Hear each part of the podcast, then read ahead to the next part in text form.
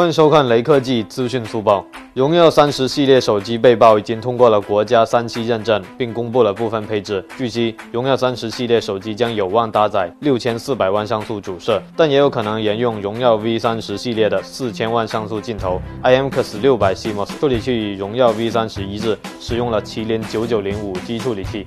最高支持四十瓦的快充技术，预计荣耀三十系列手机将在今年四月份发布。最后扫码关注雷科技公众号有福利，关注并回复“苹果手机九”即可获得红包，手快有，手慢无哦。